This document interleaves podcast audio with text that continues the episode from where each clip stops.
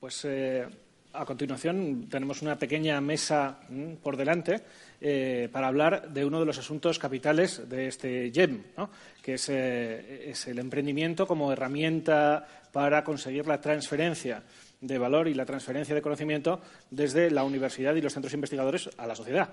Bueno, me presento, soy Rafa Bernardo, soy eh, periodista de la cadena SER y llevo el, espacio Startupeando, que lleva ya tres años en antena, en el que se abordan cuestiones de emprendimiento. Han pasado 600 emprendedores eh, por allí, nada menos. Para los periodistas es importante un informe GEM porque al final, como se ha dicho, es un informe de referencia en el campo del emprendimiento. Pasamos muchos meses aprovechando los datos, comparándolo con con, informes anteriores, con otras eh, experiencias, ¿no? Eh, en fin, con los datos internacionales después, ¿no? cuando sale global. Bueno, es, un informe, por tanto, clave. Y clave son también un poco los, temas que, en él se marcan, las cuestiones en las que se fija, los terrenos que acota. Y en este caso, pues este del que estamos hablando eh, es muy importante y hay dos monográficos en este informe dedicados a esa cuestión, a esa interacción entre investigación, universidad, emprendimiento. Y para hablar de esos temas, pues claro, hay que hablar con, investigadores, con gente que está en la universidad y con gente que está en las empresas. No es una línea divisoria eh, radical, de esto se trata precisamente, ¿no? Pero aquí tenemos pues una muestra mm, un poco diversa ¿no? de, este, de este componente. Os digo, están dos de los coautores de los artículos, las monografías que hay dentro de este, de este GEM sobre este asunto. ¿no? Eh, tenemos a Isabel Neira, de la Universidad de Santiago, que ha trabajando en este artículo que hay de, nivel tecnológico del emprendimiento en perspectiva internacional. A Isidro de Pablo, Universidad Autónoma de Madrid, eh, en el que eh, del, artículo dedicado a las, empresas basadas en el conocimiento y, por tanto, a esa, a esa, participación de los investigadores y del personal universitario en, iniciativas emprendedoras. Y luego tenemos pues, a dos personas que son a la vez de la ciencia y, del emprendimiento. Eh, porque eh, Marisol Quintero, eh, te dedicas al campo de la investigación en un programa tan importante como el cáncer, con esta compañía en la que estás, Bioncotec, y, y David, David Pistoni, Celeros, te ocupas de temas de transporte, transporte, no sé si del futuro, del futuro próximo, ¿no? Transporte de altas velocidades, eficiente y, energéticamente sostenible, ¿no? Y limpio. Entonces, bueno, me gustaría eh, empezar, si queréis, un poco con las monografías. Les hago algunas preguntas y si queda un poco de tiempo después, a lo mejor alguien del público puede hacer alguna, alguna pregunta también. Me saco la chuleta, perdonadme. Empezaría, Isabel, contigo. Decíamos que, eh, en tu monografía o en tu, eh, monográfico de aquí habláis del, nivel tecnológico del emprendimiento, ¿no? Estamos por debajo de la media para nuestro nivel de desarrollo tecnológico y de desarrollo económico. ¿no? ¿Qué, podemos hacer? ¿Qué, recetas eh, podéis? Porque en, el informe o en el texto que escribís detalláis un poco la situación. Pero ¿qué pasos podemos dar? Bueno, pues para ponernos al día. Bueno, eh, la verdad es que el reto que me pones es complicado. Si yo tuviera la varita mágica, supongo que ya sería el ministro de Industria, o la ministra en este caso, pero por dar algunas pautas, yo creo que hay que distinguir dos cosas. Primero, cuando hablamos de tecnología, Iñaki lo ha dicho muy bien, hablamos de empresas que tienen mm, un importante aporte de tecnología. Eso en la OCDE se define como que dedican el 5% de su producción a I+D que no es exactamente lo mismo que spin-off, startup o EBTs, ¿no? que es más bien el caso de los que nos acompañan. Entonces, hay como dos, dos, cosas importantes. Una de ellas es el emprendimiento universitario de estos jóvenes y no tan jóvenes y equipos investigadores que a través de la universidad sacan adelante proyectos de investigación y empresas. Luego tenemos a un grupo de jóvenes que estudian ingenierías, matemáticas, economía y que el 30% dicen que quieren emprender y que solo emprenden el 5 o el 6. Entonces, algo hacemos mal por el camino porque parece que si la intención emprendedora del universitario es alta, porque luego tan poquitos chicos como este que tenemos aquí a la izquierda consiguen crear su propia empresa. Hay no, algo que nos falla, ¿no? Entonces, en eso hay, muchas políticas. Básicamente, Iñaki lo ha comentado antes, es un tema de cultura. ¿no? La cultura emprendedora y la cultura que tenemos en la universidad. En algunas universidades es alta. Tenemos en Cantabria el CISE, en la mía, la de Santiago, hace muchos años que es referente en spin-offs o en start-up, pero España es grande. Entonces hay muchas comunidades autónomas, muchas universidades y no todas son iguales. Eso por una parte. Entonces, los buenos referentes, o como ha comentado, eh, el director de Santander Universidades, creo que hay, hay ejemplos y cosas que se pueden hacer y que habría que hacer por todas las universidades españolas. Y por otra parte, dejando de lado la universidad, estaría la I de la empresa. España no ha sido nunca un país con gran apuesta por el I de público ni el I de empresarial. Entonces, subir ese porcentaje lleva un tiempo no, no, tenemos un histórico elevado. Tenemos diferencias muy grandes por comunidades autónomas. ¿no? Iñaki hablaba de las diferencias con respecto a Europa, pero es que no es lo mismo el País Vasco que Andalucía, por no poner la, misma, la mía en el medio, ¿no? que la gallega, como se puede eh, deducir de mi acento. Eh, hay ejemplos muy buenos en el País Vasco y por no, digo, no hablar de, lo propio, que también los tenemos, con polos de emprendimiento, con polos de innovación, esos ejemplos son los que hay que trasladar al resto y no fijarnos tanto, que también, en países como Irlanda, si me preguntas por un ejemplo de otro país que sea parecido o un polo al que queremos parecerlos. Iñaki lo decía muy bien, no tenemos que ser en eso como Francia o Alemania, tenemos que ser como Irlanda o como Israel, o sea, un poquito más allá. Esa sería la receta, por resumir tratar de que estos jóvenes universitarios eh, les ayudemos a emprender con programas, con, bueno, con educación emprendedora, cambiar un poquito la mentalidad de los equipos de investigación para que haya más marisoles y podamos clonar a ese perfil más emprendedor, eso Isidro sabe más que yo. Y luego eh, explicar pues, que solo el 7% de las empresas tengan ese carácter innovador en un, en un momento en el que estamos ahora es prácticamente inviable que las economías crezcan y, se desarrollan. Esa sería un poco la receta. Hay mucho que hablar de ese tema, sin duda. la monografía es muy rica en datos, pero hay uno que a mí me ha llamado mucho la atención y, a ver si podemos encontrar aquí una solución, porque yo creo que esto sí que es verdaderamente apremiante. Ya hemos visto en, distintos eh, informes GEM que la brecha de género en el emprendimiento es notable, pero la brecha de género en el emprendimiento tecnológico es mayor aún. Entonces, ¿qué podemos hacer con esto si la punta de lanza de, un poco del emprendimiento y de lo que queremos de, estas instituciones eh, se está quedando atrás respecto a, cómo va la sociedad eh, por el camino de la igualdad? ¿Qué podemos hacer? Pues esto sí que tiene una solución más fácil, ¿no? Es educación, Realmente eh, en, el emprendimiento sí es cierto que en el emprendimiento general la brecha se está cortando, ¿no? De hecho, por ejemplo, en nuestra comunidad el año pasado igualamos la tasa de emprendimiento femenino con el masculino. Las chicas de las portadas del GEN empiezan a ser chicas y empieza a cambiar, ¿no? Eso se nota.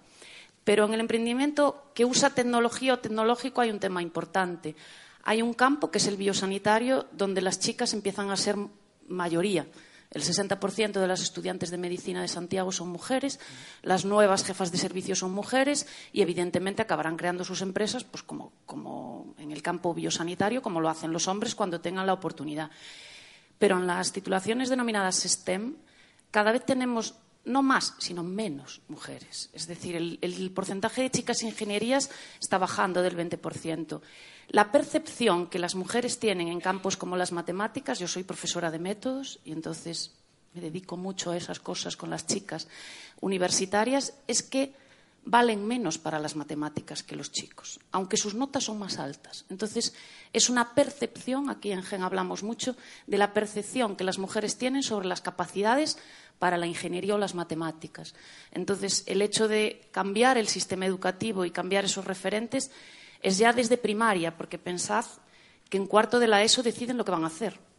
Entonces, si en cuarto de la ESO deciden lo que van a hacer, eh, hay clases en las que solo hay una niña en el bachillerato tecnológico. Entonces, ¿cómo vamos a tener ingenieras si no han hecho el bachiller? Hay que empezar un poquito antes. A veces vamos ya bueno, un poco tarde. Es educación y referentes y, cambio de valores. Y ahí las ingenieras, por ejemplo, están ahí, las físicas están haciendo tareas muy importantes en la universidad. Vamos a ver si se continúa con eso y se empieza, efectivamente, como decías, desde el principio. Isidro, mm, Habláis en el monográfico vuestro de empresas basadas en el conocimiento y de cómo conseguir eso, que el personal investigador de alguna forma acabe trasladando ¿no? Eh, eh, su, investigación su, en, transformándolo ¿no? en algo que pueda incidir directamente sobre la sociedad, a veces devolviendo ¿no? un poco. Eh, bueno, mm, decís en vuestro, en vuestro texto que falta un poco de cambio en la cultura y actitudes del propio colectivo investigador. También decís en las instituciones públicas y, de investigación, bueno, ¿qué, se puede hacer y, qué buenas prácticas hay que permiten superar estas barreras, eh, ya no solamente legales, que también habléis de ellas, sino pues de actitudes y culturales? Bien, eh, lo primero que tenemos que partir es de la premisa de que eh, la iniciativa, la actitud emprendedora es algo transversal. O sea, lo podemos aplicar a cualquier faceta de lo cotidiano, en nuestras relaciones sociales, en, eh, por supuesto en el terreno laboral, en transformación social, etcétera. Pero si lo aplicamos al ámbito, eh, digamos, de la investigación y del conocimiento, el germen es la curiosidad. ¿Eh? Una persona que no es curiosa es una persona que no tiene intención innovadora, es una persona que, mm, ni, siquiera tiene sensibilidad y actitud favorable al cambio. ¿eh? Entonces, la curiosidad es inherente eh, al, investigador y más aún el investigador, pues podemos hablar de tecnología, de conocimiento avanzado, que es lo que necesitan sociedades como la nuestra. Pero es que hay un, eslabón siguiente y es el de la sensibilidad hacia la detección de oportunidad. Es decir, yo investigo, desarrollo conocimiento, pero ¿para qué? ¿Eh? El reto de la utilidad de la investigación está en el germen de la transferencia. Porque si tú investigas para hacer un paper, investigas para hacer una tesis doctoral y conseguir un título, investigas para mm, llegar a un congreso y conseguir puntos para tu promoción profesional, pues estás consumiendo recursos, estás siendo egoísta y no retornas a la sociedad ni, ni siquiera una fracción de lo que te da. Eh, y es ahí donde tenemos que trabajar. En ese sentido hace falta una mutación, porque eh, tiene que ser revolucionario, de eh, la forma de pensar y de trabajar de nuestros profesores e investigadores. Es mi, opinión personal, además contrastada por casi 20 años de trabajar con ellos. en este sentido, pues el sistema educativo debería incorporar, ha salido muchas veces, y este es un tema que trasladar al Ministerio de Educación, de Educación Superior, en, la formación básica, en la escuela, etcétera. Tenemos en nuestro país, además, ejemplos muy valiosos y muy exitosos de esta transformación. Hay que eh, inseminar la actitud emprendedora en nuestros mm, alumnos, en todos los niveles educativos, hacia la detección de oportunidades. De una detección de una oportunidad puede surgir la curiosidad para innovar y encontrar una solución. Y a partir de ahí está la oportunidad de generar valor. Ahora, que el conocimiento no solamente se transmite eh, mediante spin-off, empresas de conocimiento, startups o lo que sea. Estamos hablando de conocimiento científico. ¿eh? Eh, están las patentes, están los proyectos de asistencia técnica a empresas, están colaboraciones eh, eh, pues de estancias de investigadores en, las empresas o de los eh, empleados de las empresas, de, los departamentos de innovación e investigación en las universidades. En fin, eso es un terreno que todavía está por explorar. pero ya, digamos, la creación de una empresa por parte de un investigador es una tarea pues muy compleja porque se trata de transformar a una persona que inicialmente no tiene vocación ni siquiera de trabajar en una empresa, sino que va a la universidad a investigar, en un emprendedor que lleve una empresa. Por tanto, quizás sean muchos los llamados, pero pocos los elegidos. Entonces, lo que tenemos que diseñar es programas que acompañen a esas personas para que tengan un mayor, mayores probabilidades de éxito o menores probabilidades de fracaso, según se mire. Eh, y es ahí donde hace falta un cambio en la cultura institucional, porque estamos hablando, desde el punto de vista de, mm, digamos, del ecosistema que rodea al investigador, estamos hablando de ser capaces de transferir desde el ámbito de lo público una serie de contenidos que tienen un potencial de transformación social al ámbito privado. Esto significa desde normativas, eh, cambio en los criterios de valoración y de promoción de profesorado. Eh, agilidad en la, digamos, el análisis de oportunidades, porque hay empresas que las he visto que tienen la oportunidad de salir al mercado porque hay un posible cliente y resulta que no se pueden constituir porque un determinado eh, consejo o comisión de la universidad no se ha reunido ni se va a reunir, se sabe cuándo y se pierde la oportunidad. ¿eh? Eso hay que ser muy ágil y luego está, pues, obviamente, todo el tema de la protección y de la vigilancia de la propiedad intelectual industrial, cómo se gestiona todo eso, que tiene como consecuencia un proceso paralizante el que probablemente vosotros tendréis algo que comentar, y, que acaba en muchas ocasiones eh, pues desanimando a, estos emprendedores. Y, por supuesto, está la, mm, digamos, eh, la encrucijada en la que se encuentra, en la que se encuentra un investigador. Yo voy a la universidad para investigar. Resulta que encuentro algo que puede ser transferible al mercado eh, por la vía de la empresa. Pero la institución ni el sistema público me ayuda. Sin embargo, mi oportunidad de promocionarme y de asegurar mis lentejas está en seguir haciendo lo que estaba haciendo. Consecuencia, coste de oportunidad social, económico, empleo, etcétera. ¿eh? Por tanto, es muy importante que seamos capaces de transformar nuestro sistema educativo, nuestros modelos de transferencia. Hay ejemplos por ahí importantes, hay que aprender de ellos, pero tenemos que desarrollar cada universidad el suyo. ¿eh? Eso es fundamental para realmente dinamizar todo este proceso. Lo dices en el texto y lo has dicho un poco ahora, ¿no? El investigador cuando entra en su carrera lo que quiere es desarrollarla pues en ese campo, ¿no? Y, dices que, hay veces que, bueno, pues los equipos investigadores casi se, parten a veces, ¿no? Entre los que siguen investigando y los que lo aterrizan, ¿no? Un poco empresarialmente. ¿Se puede juntar en una única figura ¿eh?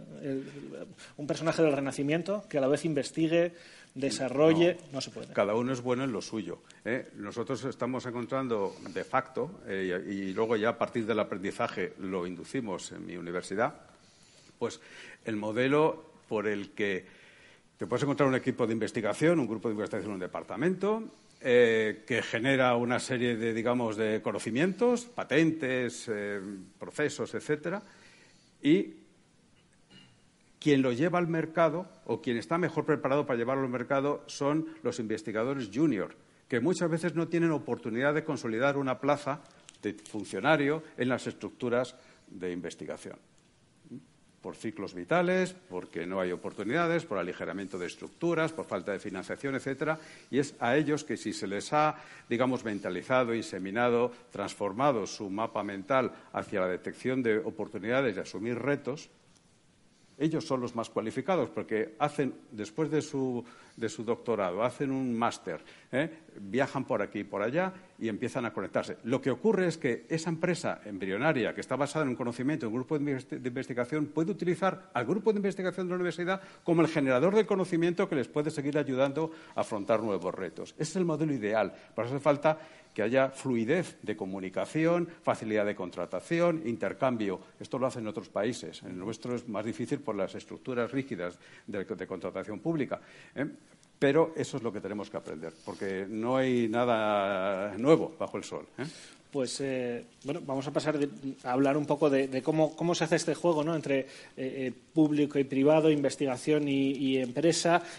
Marisol Quintero, habíamos hablado, si quieres, darnos una, pincelada de lo que hacéis en Biocotec para que sepamos qué, estáis haciendo en esta, en esta lucha contra el cáncer. Bueno, nosotros desarrollamos un medicamento en oncología, más concretamente en el área de la inmunooncología que está ahora muy en auge.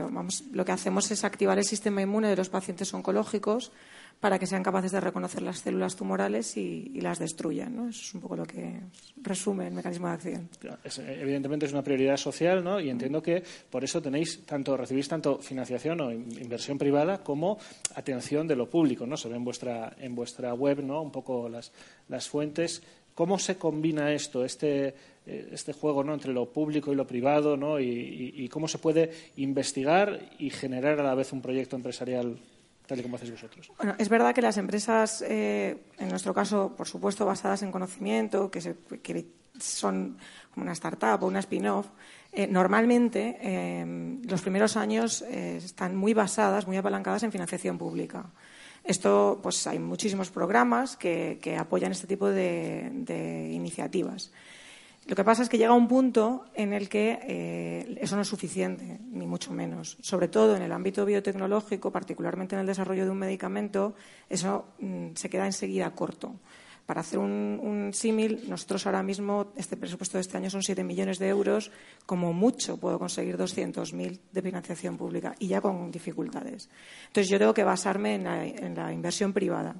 Entonces, un poco recapitulando sobre lo que se ha dicho, hay un momento en, el desarrollo de las compañías basadas en, tecnología o en conocimiento eh, en el que se necesitan perfiles mm, mucho más capaces de gestionar la empresa, no tanto de las primeras fases de transferencia de una patente o empezar a andar. ¿no? Esto se convierte en algo mucho más complicado, mucho más competitivo. Nosotros tenemos que competir por financiación, por supuesto lo hacemos a nivel internacional. Nuestra, mm, la mayor fuente de financiación que tenemos son inversores privados, extranjeros, eh, y tenemos que gestionar talento internacional. No podemos eh, simplemente mirar para adentro, porque nuestro mercado es un mercado global. yo no voy a pretender que en España eh, resuelvan el modelo de negocio de, mi empresa. En ese sentido, tiene gracia porque nosotros mm, somos una empresa que salió, de alguna forma, de una patente española. Tengo que decir que después de muchísimos dolores de cabeza, mm, la mayoría de mis colaboraciones académicas son extranjeras yo tengo un perfil muy mm, gestionado propiedad intelectual en investigación pública. Eh, he sido responsable de, la Dirección de Innovación del Centro de Investigación Pública y sé perfectamente cómo resolver muchos problemas desde el otro lado. Si no se quieren resolver esos problemas o no se buscan las soluciones, no se resuelven. Y como también tengo bastantes capacidades de relación a nivel internacional, yo no espero y lo siento por el sitio público y lo siento por los investigadores o académicos e instituciones españolas. Pero eh, la patria, pues, pues, está muy bien, pero yo tengo que devolver la inversión a mis inversores. Entonces, no puedo esperar. Y ahora mismo, pues nuestros colaboradores fundamentalmente son anglosajones americanos y, también es valorable positivamente de cara al inversor internacional porque se considera que somos una empresa que realmente eh, cohabita eh, de, forma, de forma competitiva con el entorno internacional. Como decías, tu, tu trayectoria profesional ¿no? ha pasado por todo este tipo de, pues desde la empresa, altas responsabilidades en, el Centro Nacional de Investigación Oncológica, Fundación Botín, o sea, todos los campos. ¿no? ¿Cómo ves tú personalmente eh, ese itinerario, ¿no? con un ojo puesto en la investigación, el otro puesto en una empresa que genere al final un conocimiento que repercute en la sociedad? Eh, ¿Cómo, cómo se pues pueden solventar esas barreras ¿no? de las que estabas mencionando? Pues claro, para mí es que yo soy muy afortunada en, la manera que entiendo eh, toda la transferencia. Y creo que gracias a mi formación, experiencia y contactos, he sido capaz de llevar la empresa a un estadio mucho más consolidado que una persona que no tiene todo ese bagaje. Mm, entonces, esto, claro, yo reincido, es verdad, la educación es crítica, y la verdad, yo no veo a un profesor universitario o a un catedrático gestionando una empresa. No tanto porque no pueda hacerlo, es que no va a querer. Y salvo que acabe en una situación muy desafortunada, se lo va a plantear en serio. Yo tengo un MBA, eh, no, es, no es una tontería el conocimiento que hace falta y la experiencia que hace falta desarrollar. Eh, también soy doctora, o sea, pero, pero son dos puntos. Dicho eso, eh, ahora mismo nosotros tenemos nuestro propio equipo de investigadores. Nosotros tenemos eh, cinco personas trabajando en el laboratorio y tengo que decir que tres científicos los he rescatado del paro. Yo he rescatado personas con un perfil de mayores de 45 años, 20 años de formación científica del paro. Ahora, son excelentes. Nosotros competimos muy bien, pero esa gente se ha quedado en el paro. Entonces, si no fuera porque nosotros estamos ahí, entonces, ¿qué sucede? Que nosotros entendemos perfectamente dónde está el conocimiento en España, somos amigos de muchísimos de los investigadores, nuestra cartera de colaboradores son la mayoría de ellos oncólogos. Es, es, nuestro día a día, pero claro, si mm, se pretende que una empresa mm, de dos chavales jóvenes llegue a sobrevivir con un entorno tan competitivo, con unas necesidades de inversión tan altas, con un entramado tan complicado como es la gestión de conocimiento y tiempos de incubación tan largos, pues lo normal es que no le salga bien. O sea, hay casos, eh, pero es muy difícil consolidar este tipo de empresas. Entonces, a mí lo que me, lleva a pensar es que hay que tratar de no solo crear, sino luego consolidar estas empresas que son las que van a llevar a mayor riqueza, mayor generación de empleo eh, y, bueno, pues eh, que reviertan sobre todo. Una cosa que me, gustaría destacar es, nosotros tenemos un apoyo tremendo de la población.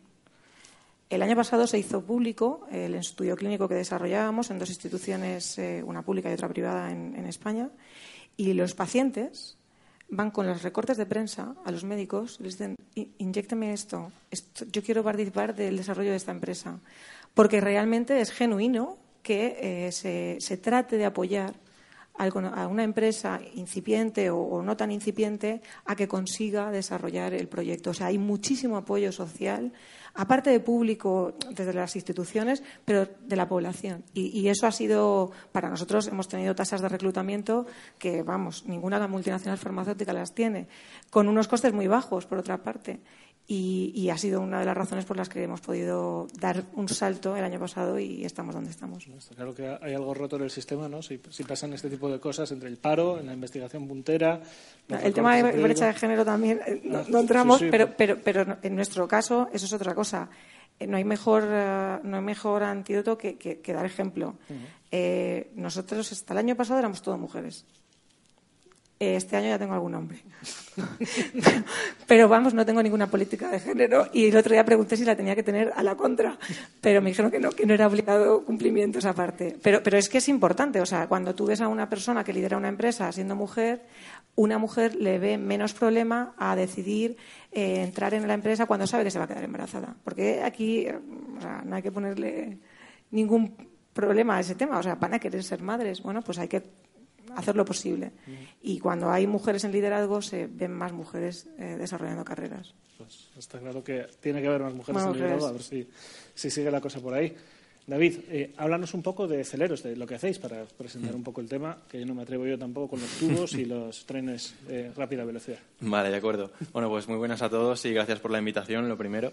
Y bueno, comentaros un poquito nuestro, nuestro caso. Nosotros empezamos como un equipo universitario en la Politécnica de Valencia, eh, que participamos en una competición eh, que organizaba Elon Musk desde Estados Unidos para lanzar un nuevo medio de transporte llamado Hyperloop, que consiste en un tren dentro de un tubo donde no hay fricción ni por rozamiento ni por el aire que hay dentro porque lo extraemos.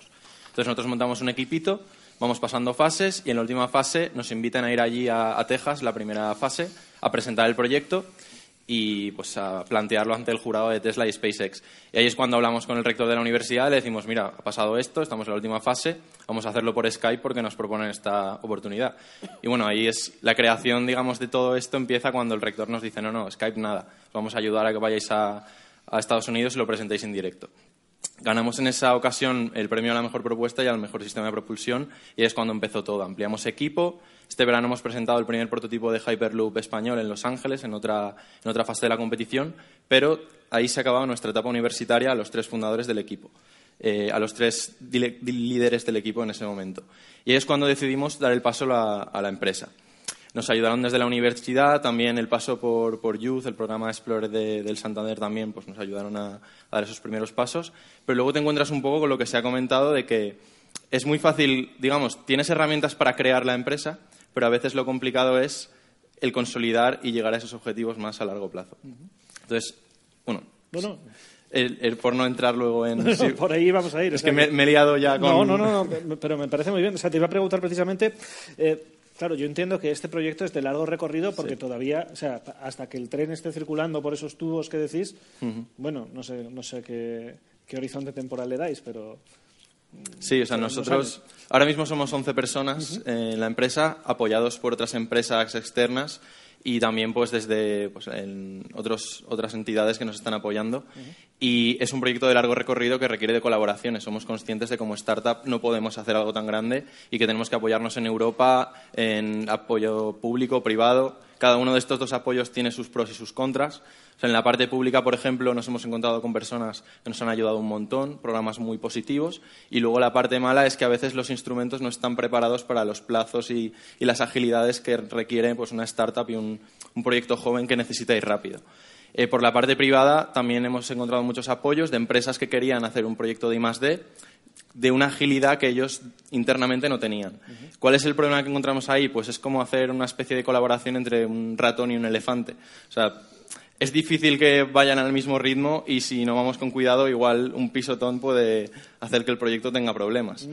Entonces, ahora mismo, ¿cómo hemos conseguido gestionar esto? Pues eh, estamos hablando de un proyecto de largo recorrido, lo que hemos hecho es segmentarlo, lo hemos partido en diferentes etapas. La primera la estamos terminando ya, que son test a nivel de laboratorio, de un coste razonable.